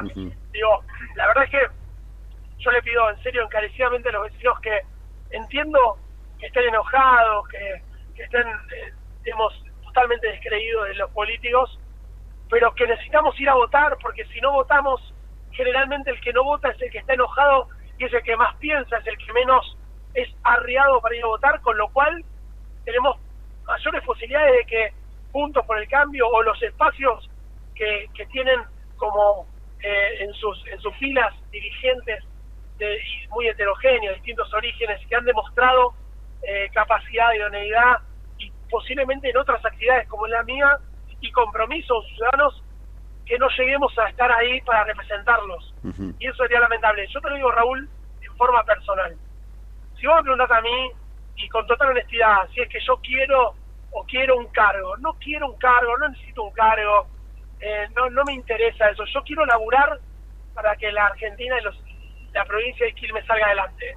Y sé que el lugar que me, que me corresponde o que, o que necesito ir a ocupar, porque lo plantean los vecinos en la casa y porque lo dicen las encuestas. El único lugar que yo puedo ocupar para que eso suceda de la manera más rápida y más profunda es ser intendente. Si hubiera otro que mide un voto más dentro de nuestro barrio, yo lo apoyaría. ¿Por qué? Porque no soy necio, porque quiero que esto cambie en serio y la verdad que no tengo ninguna necesidad económica, ni de poder, ni de reconocimiento. ¿Por qué? Porque ya lo he hecho, ya lo he hecho en mi camino anterior y la verdad es que me ha ido muy bien y donde he trabajado, gracias a, a los equipos que hemos conformado, en el caso de la selección de handball, en el caso de la televisión o en el caso del- de la política, siempre eh, te apoyás en los equipos, siempre nos Está fue claro. bien. Creemos en la, en la construcción colectiva y creemos en la, en la- en la conformación de equipos formados e idóneos para, para lograr el objetivo. Está muy claro, Ma- Martiniano. La verdad que ha sido un enorme placer este ratito con vos. Teníamos ganas de, de- de hablar para que nos cuentes este, qué esperabas o qué esperás tanto de- del futuro político de Quilmes, sino también hablar un poquitito de lo que representa este, la reta y, y demás. La verdad que te, te agradezco mucho y este, déjame mm, ser un poco cholulo. Mi mujer te admira y te adora, así que este, no me queda otra que decirte este, que en algún punto me has ganado. Pero bueno, más allá, más allá de eso, decime, básicamente la tortilla es babé, ¿no? La tortilla tiene que ser babé, ¿no? Mirá, mirá, yo te digo una cosa, vos has ido a España y la tortilla viene de España. Sí. Y la tortilla en España es tiene un solo punto, no tiene varios puntos. Ah, mira.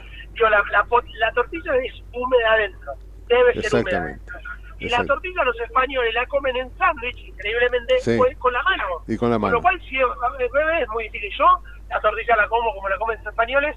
El secreto es que la papa quede medio zancochada, Te entiendo. no crocante, porque si ya crocante, el huevo no puede penetrar y no puede, eh, obviamente, integrar, amalgamar la tortilla.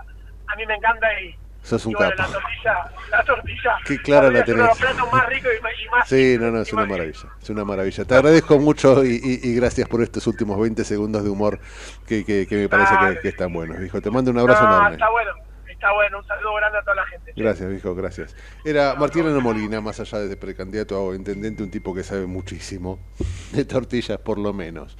Eh, nada, 11.30, vamos a, a- a dividir esto, dale. Seguimos informando desde la trinchera. Hasta las 12 con Gustavo Tubio.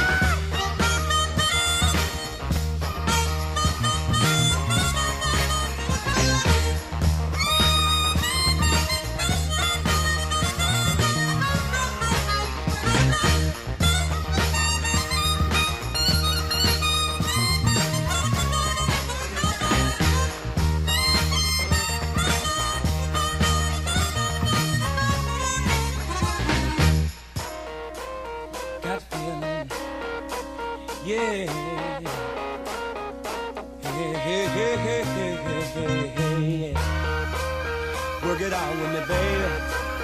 Work it out with me, baby.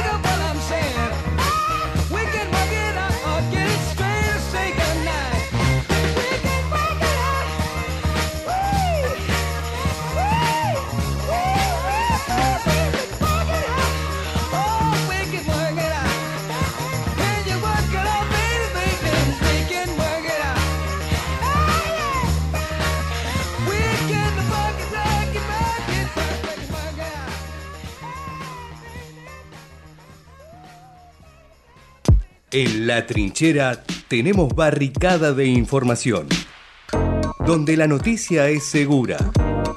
La Trinchera, con la conducción de Gustavo Tubio. De lunes a viernes, de 10 a 12, por ecomedios.com y AM 1220. Él pesó 3 kilos 100. Ella nació de madrugada. Amparo al año y medio estaba en el maternal de Tigre Centro. Camilo fue el de Don Torcuato. En el materno infantil compartieron pediatra. Ana. También fueron al mismo colegio público, pero Amparo hizo el cole a la tarde, Camilo a la mañana.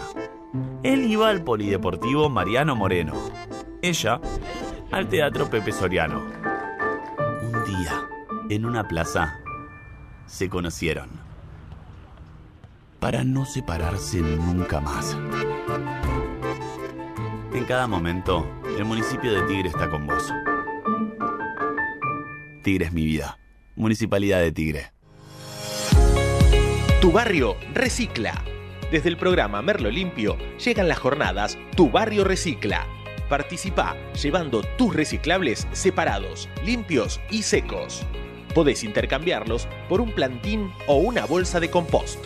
Consulta el cronograma de puntos itinerantes en www.merlo.gov.ar barra reciclado.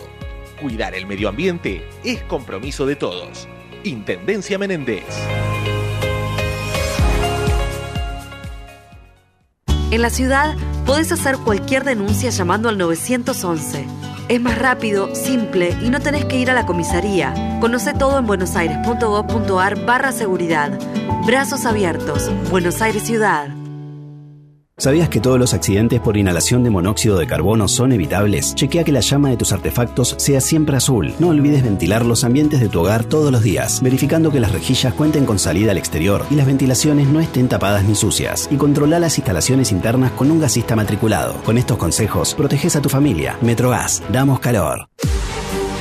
En Ezeiza sumamos 100 patrulleros nuevos para la prevención del delito. Con más seguridad, seguimos para adelante. Ezeiza Municipio. Gestión Gastón Granados. En el 2023, Almirante Brown cumple 150 años y lo festejamos con obras históricas como los pasos bajo nivel de San Martín, Calzada y Longchamps, el viaducto de Ruta 4 y Rotonda Los Pinos, el primer edificio de aulas y la estación de trenes de la universidad y la nueva avenida Capitán Olivera. En este nuevo aniversario, seguimos trabajando por el Brown que soñamos y que nos merecemos. Todos somos Brown. Vení al Mercado Morón. Panadería, Frutas y verduras. lácteos, Limpieza. carnes y pescados. Pastas y almacén. Abierto de lunes a sábados de 9 a 18. Y domingos de 9 a 13. Reintegro del 40% de tu compra abonando con cuenta DNI. Mercado Morón. Avenida Perón, ex Caona 3883. Intendente Lucas Gui. Ingresá a Edesur, cambia a factura digital y colabora con el medio ambiente reduciendo tu consumo de papel. Es un pequeño gran cambio para un mundo más sustentable. Adherite en edesur.com.ar o en la app Edesur en tu celular. Ituzaingó suma más herramientas de seguridad.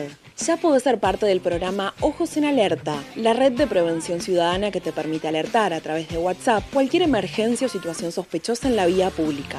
Enviando un mensaje con ubicación, foto o audio, podés contactarte con el centro de monitoreo para que localice la zona y envíe la asistencia necesaria. Conoce cómo sumarte a esta red de prevención ingresando en miituzaingó.gov.ar. Gobierno Municipal de Ituzaingó. Secretaría de Seguridad. Teléfonos útiles José Cepaz. Emergencias 911. Comando Patrulla 02320 440005. Comisaría Primera 02320 422 111. Comisaría Segunda 02320 466 661. Comisaría Tercera 02320 446002. Bomberos José Cepaz 02320 422222. Ambulancias 02320 439300. Secretaría de Seguridad 02320 4 447464. Defensa Civil 02320 441900. COM 02320 433856. Emergencias COVID 107 147 11 56 18 30 25 y 11 56 18 30 66. José Cepaz Municipalidad. Intendencia Mario Ishi. En Lanús, nuestros vecinos cuentan con el nuevo programa de telemedicina pediátrica para chicos de hasta 16 años. Si sos vecino de Lanús, solo tenés que empadronarte, registrate en la app y acceder a tu consulta médica. Así de fácil. Informate en lanús.gov.ar barra telemedicina. Lanús nos une. Queremos que traigas tu empresa a Esteban Echeverría. Te ofrecemos un municipio ordenado y transparente, la mejor ubicación y algo que no te ofrece nadie. Cinco años sin pagar nada. Sí, hasta el 2027 para que no pares de crecer. Esteban Echeverría, un municipio ordenado para seguir creciendo. Seguimos informando desde la trinchera. Hasta las 12 con Gustavo Tubio.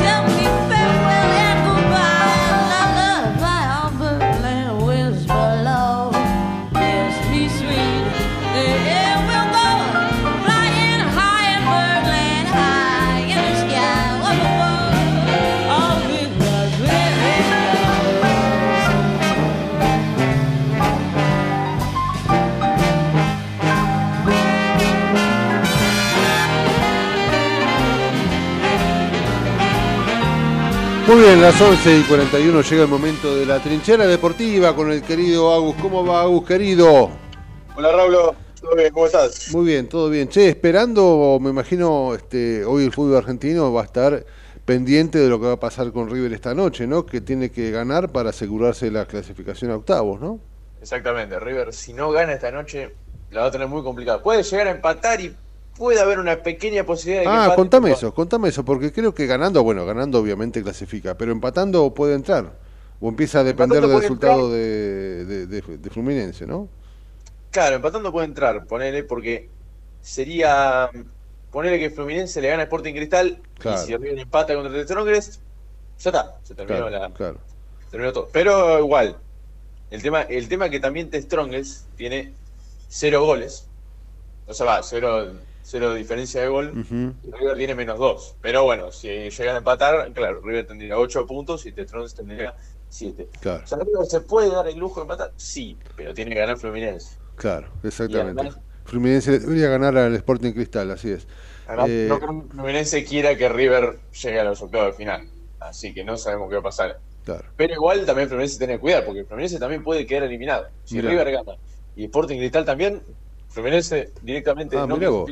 Mirá vos, quedaría un brasileño, brasileño afuera. La verdad que esa, esa posibilidad no, no, no, no la tenía. Lo que está claro es que River, este, bueno, tiene, tiene, tiene que ganar sí o sí. Va a ser hoy a las noches, en el- en el- a las 9 en el Monumental, ¿no? Exactamente. Está muy bien. Se juega de local, que River ya ha ganado de local, pero bueno, son partidos. Es fútbol, puede pasar Sí, es Copa Libertadores. Sí es cierto que el este, fútbol boliviano de visitante no hace demasiada fuerza. Sí es cierto que este, River, justamente por el contrario, tiene, este, creo que ha ganado los últimos 10 o 12 partidos que ha jugado en cancha River, los ha ganado. Por lo tanto, bueno, está todo bastante a favor para que hoy sea, sea una fiesta, ¿no?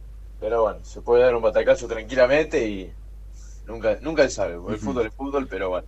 ¿Se sabe el equipo? ¿Se sabe, bueno, los concentrados? ¿O, o- o se sabe qué, qué está, puede estar pasando por la cabeza de Michelis? Porque, bueno, tengo entendido que es muy posible que, que- que salga Barco o que salga, o, o- o- o que ingrese este, mm, ¿cómo es este? Enzo Díaz, Enzo Pérez, perdón.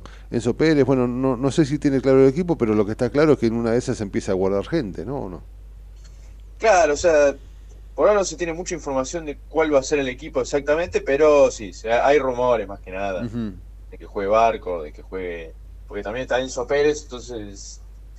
No se sabe si a quién va a sacar, si va a sacar a Solari, si va a sacar a Barco. Pero depende. Tiene plantel para sacar lo que quiera. Me puede poner a mí de 5 que ganan igual, mi amigo. Y bueno, eso sí.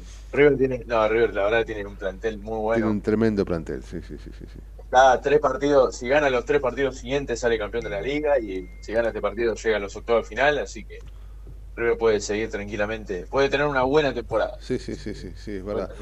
Tengo, tengo, tengo entendido que, claro, como vos, vos bien decís, si, si se dan algunos resultados que tienen que ver con Talleres y San Lorenzo, eh, River puede gritar campeón en un par de, de- de- de fechas. Es que en realidad River ahora le lleva 10 partidos de talleres, porque claro, talleres empató Y contra quedan Lanús. 18, ¿no? Quedan 18, exactamente. Claro. Claro, Lanús le ganó a Talleres, yo dije empató, le ganó 2 a 1. Y además de eso, River está con 10 puntos. O sea, River si gana los siguientes 3 partidos, ya está, ya, ya podría ser campeón. Porque además le ganan, además el tercer partido, si, si es que ganan los 3 que vienen, le gana a San Lorenzo. Entonces ya se saca un Claro. escolta de encima, Claro. por así decirlo. Tal cual. Sí, sí, sí, este River de acá va a salir campeón tranquilamente. El tema es cuándo y por cuántos puntos, ¿no? Me parece que eso está definido. La, la, la cosa pasa básicamente por lo que pueda suceder o no con, con el tema de la Copa Libertadores, ¿no? Que bueno, supongo, seguramente es el gran objetivo para esta temporada, ¿no? Ganar la, la Libertadores. Además River ya está moviendo, moviendo fichas para comprar jugadores, quiere que vuelva Funes Mori. Ah, Funes Mori, mira, ¿sí? Funes Mori y más o menos se tiene acordado todo, pero bueno. Ah, mira. sabe, capaz parece que sí y al final termina Está jugando en. México, ¿no? Está jugando en México, exactamente. Igual se quedó sin club, por eso River Claro. en el Al-Nazar, Claro. así que ahí Ramiro está, está en eso. Tendría, este, bueno, no, termi- terminaría por conformar un plantel realmente increíble de River. Oye, el este. tema- claro, el tema de River son los defensores. Si River tiene buenos centrales, si River se afianza en la defensa, yo creo que podría ser tranquilamente, podría pelear la Libertadores. Y escúcheme, para, para, para octavo se puede se puede cambiar la lista, ¿no? Sí. Sí, pero todo se puede cambiar la lista, exactamente. Está pero bueno, primero River tiene que clasificar antes de empezar en octavos. Está muy bien, está muy Cuando bien. clasifique, ahí verá. Sí, sí, sí. Pero bueno, otro que también juega un partido importante es San Lorenzo, ya que San Lorenzo va a jugar contra Estudiante de Mérida Ah, la que- sudamericana, claro. en la Sudamericana, exactamente. Lo que sí, te quiero hacer bien el cálculo, porque no sé si San Lorenzo, claro, San Lorenzo está con 8 puntos y tiene que tiene que ganar por 3 goles. Tiene, Fortaleza le tiene que ganar a Palestino hoy. Palestino no tiene que sumar ni un punto. San Lorenzo le tiene que ganar a Estudiante de Mérida por 3 goles más o menos, Ajá. ya que Palestino está con más un gol de diferencia y San Lorenzo está con menos 2. O sea Entonces- que se- lo que se viene es la, la, la, la posibilidad de la hazaña, ¿no? Porque, bueno, Claro, hay que hacer tres exacto. goles. ¿eh? Es una posibilidad muy complicada, pero San Lorenzo tiene Hoy una- para, para la actualidad de San Lorenzo hacer tres goles es complicado. Fíjese que Sí. San Lorenzo venía bien, pero empezó a decaer y es un equipo que, que no hace goles. Y se le fue Bombergar, eso, un tipo Bombergar, que, que, bueno, crucial. Adelante andaba, andaba, andaba bien, andaba sumando y se, y se le fue, no sé, se, se le va a complicar en algún punto. San Lorenzo creo que debería apuntar a clasificar algunas copas y, y ver qué sucede en la Sudamericana, pero me parece que la, la mirada de San Lorenzo está en tratar de salir subcampeón, ¿no? Y puede ser. Que así todo, digo yo, la, la campaña de, de Insúa en San Lorenzo es maravillosa, porque recordemos de dónde salió San Lorenzo. San Lorenzo estaba igual o peor que Independiente.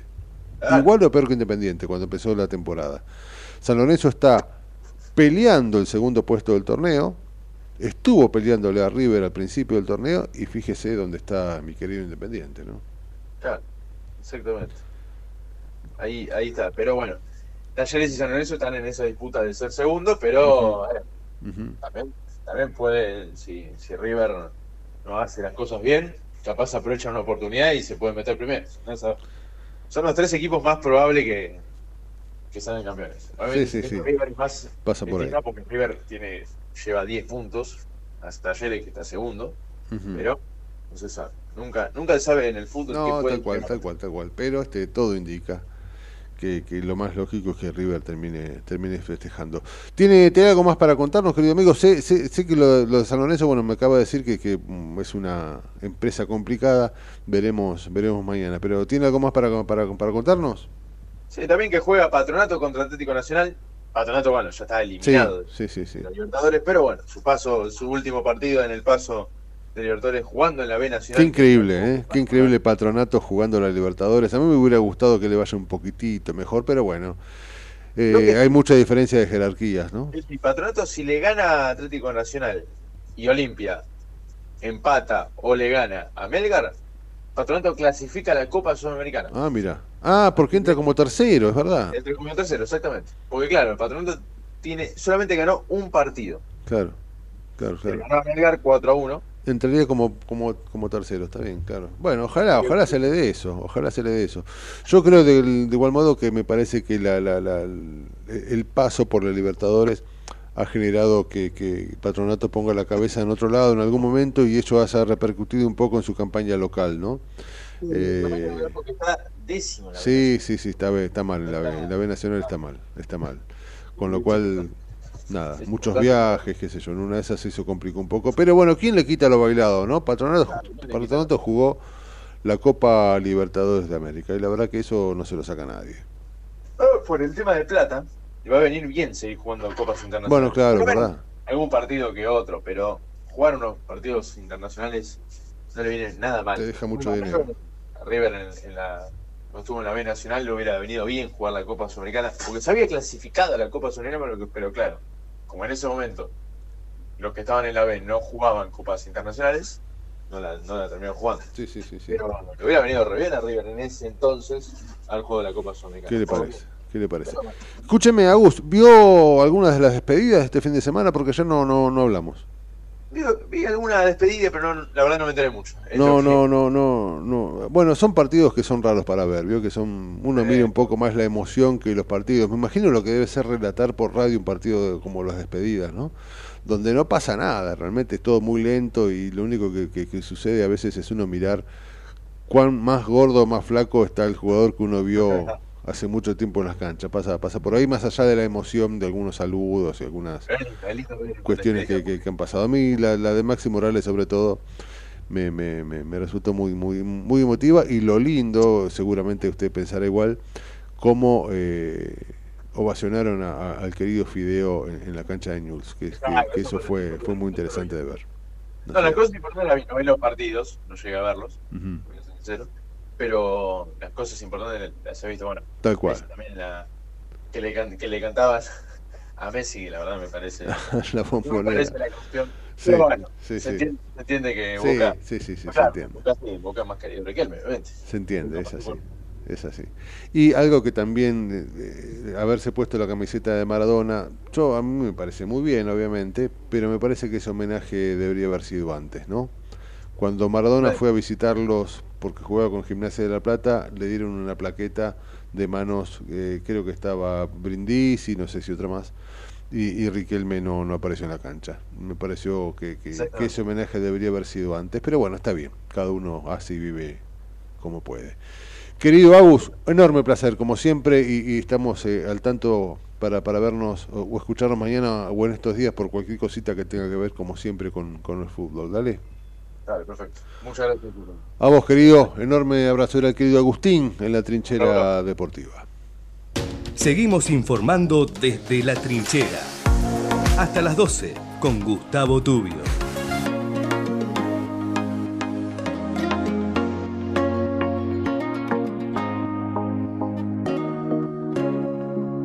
I see you comb your hair and give me that grin. It's making me spin now, spinning within. Before I melt like snow, I say hello. How do you do? I love the way you undress now, baby. Begin. Do your caress, honey. My heart's in a mess. I love your blue-eyed boys A las 11 y 54 están hablando eh, los abogados de la familia de Cecilia en vivo. Me parece interesante ver si, si- si escuchamos. eh, eh, están hablando de algo, de algo importante. Hay novedades. Juan, Juan Arreguín es quien está hablando, abogado de la familia de Cecilia. ciertos elementos, ciertos restos de otro cuerpo que están en las mismas condiciones que lo que encontramos aquí. Así que, eh, digamos, estarían en igualdad de condiciones y sirven como referencia, insisto, para el cotejo, para después a pasar, pasar a, lo, a lo que va a ser lo micre. hay que sean restos de Cecilia? Nosotros tenemos toda la expectativa y, y soñamos con que sea favorable porque obviamente nos ayudaría mucho en la investigación y tendríamos datos certeros. Pero lo cierto es que no podemos aventurar más que esto, informarle que esta es la metodología y que nosotros vamos a seguir trabajando. ¿Se pueden extraer eh, restos de ADN? No, no, por eso insisto. Eh, se va a hacer un cotejo, que es lo que dicen en lo macro, se va a fotografiar esto y si en eso encuentran similitudes y rasgos que sirven, pasan a la otra etapa que obviamente no se va a hacer aquí en Chaco, sino que hay un estudio que nos dicen que va a durar más de 30 días, que es el, análisis en concreto de estos huesos. Pero bueno, lo macro ya lo haríamos ahora y, e insisto, se suspende toda la actividad en este momento porque se exhibieron los elementos secuestrados y pasamos para después de la 15. Doctor, ¿ya le dijeron de qué depende que puedan eh, encontrar rastros de ADN? ¿Les informaron a ustedes? Y tiene que ver con la, insisto, lo mismo que le decíamos los días anteriores, de los análisis que se hagan específicamente en el Instituto Médico Forense de Córdoba. ¿Se van a llevar la totalidad de las muestras a Córdoba o solamente una parte de Muy bien, eh, están analizando lo- los restos que parecería ser que están en, en buenas condiciones, lo- lo- los huesos que se hallaron allí eh, en, en el, en el barrio Sena, este, y, y estamos... ¿Cómo se demora? siempre, ¿Cómo sí. se demora, Raúl? Sí, ¿Lo sí, sí, 30 sí, sí. días estaba hablando hasta tener los resultados. Sí, esto va a ser va a ser largo. Tengo entendido, bueno, ahí, ahí- ahí se está planteando que se van a realizar en la provincia de Córdoba. Este, nada, ojalá, ojalá que esto empiece a encontrar un cauce, porque Cecilia sigue desaparecida y lo más, este, lo más doloroso no solo es que no esté ya entre nosotros, sino que los padres no tengan, no tengan certeza de dónde está su cuerpo, ¿no? Eh, se están haciendo estos peritajes a los restos óseos encontrados y, veremos qué, qué- qué- resulta. En principio, estos restos óseos parecen, como habíamos dicho al principio en la mañana, está definido que son restos humanos. Algunos plantean que podían ser huesos del pie o de la mano. Eh, lo cierto que, como vos bien decís, este, Matute se tarda mucho y la justicia este, bueno, está, está, está laburando. Y en principio está la cuestión política detrás, ¿no? Eh, que, que yo no me animo a a decir demasiado, pero sí es cierto que me parece a mí, por los ribetes del caso y por lo que pueda llegar a, a resultar, estamos en un antes y un después, no solo en la política, sino en la historia de la, de la provincia del Chaco. Eh, nada, son momentos difíciles. Me imagino lo que debe estar viviendo la familia, me imagino lo que debe estar mm, viviendo los allegados de, de- de- de Cecilia, ¿no? Eh, nada, complicado, mi amigo, complicado. Sí, Son- hay, una, sí. hay una noticia de último momento, Raúl, que estamos eh, chequeando, a ver si, si, si corresponde también, si tiene que ver con este tema. Eh, aparentemente, aparentemente un funcionario del gobierno de Chaco ya no estaría dentro de sus funciones. Vamos a, chequear esta información para corroborarla en minutos nada más. Sí, bueno, tiene que ver con, esto que viene ocurriendo, con, con el cimbronazo político que ha generado esta, esta tremenda desaparición, ¿no? Seguramente, como todos sabemos y como todos ya sospechamos, Cecilia vio algo que no debía ver. Cecilia vio algo que no debía ver y algo este, que tiene que ver con la política está dando vueltas por ahí. Y uno de los coletazos, posiblemente estamos tratando, tratando justamente ahora en vivo de, chequear si, es así o no, pero muy posiblemente eh, este sea un coletazo político de un caso este, tan tan tremendo como, como que estamos este, transitando los últimos ya va a ser un mes que Cecilia en pocos días va a ser un mes que Cecilia no no no, no está entre nosotros y que ha desaparecido. El tema es ver en qué circunstancias eh, sucedieron las cosas no para para que quede claro y que vaya preso quien tenga que ir sea de donde sea, esté o no en la política, ¿no? Complicado, complicado. Una lástima terminar así el programa porque, bueno, nos hubiera gustado, siempre tenemos alguna cosita para el final que, que, que nos haga sonreír y que nos haga pensar un poquito este, que, la vida es un poco más, más linda de lo que plantean las noticias, pero bueno, este, la, la urgencia de esta información y, y, lo que se habla en, en el Chaco es, es, es, es muy importante.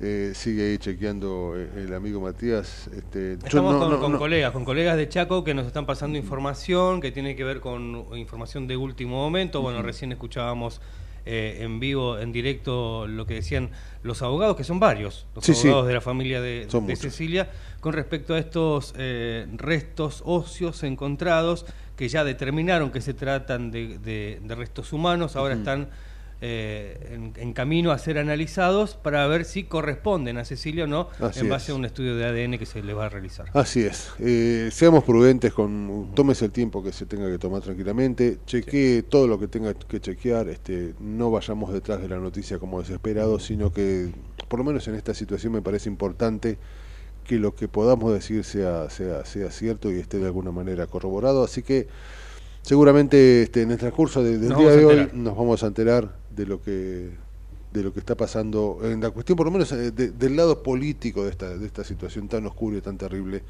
como la desaparición de, de Cecilia. Querido amigo son 12, las ¿punto? 12 son las 12 este, nos tenemos que ir nos empiezan a echar se empieza a asomar el próximo programa que tiene que ver con el amigo Chamorro. Le mandamos sí, un abrazo sí. enorme como siempre. acá va a estar por acá así Sí, que seguramente este bueno le deseamos el mejor programa al amigo Chamorro. Nosotros mañana en 22 horitas, si usted está, yo vengo, Javi seguramente va a estar, así que este le agradezco mucho como siempre el apoyo. Mañana, como corresponde, de la mano del querido Gustavo Tubio, un día más en la trinchera. Chau, chau, mil gracias. Hasta mañana. Otra vez la lluvia me acompaña en casa. Oh, un café y un cigarrito para estar bien. Y tú estás aún dormida en la cama. Voy a ver quién pasa en la ventana. Desde Buenos Aires, transmite LRI 224, AM 1220, Ecomedios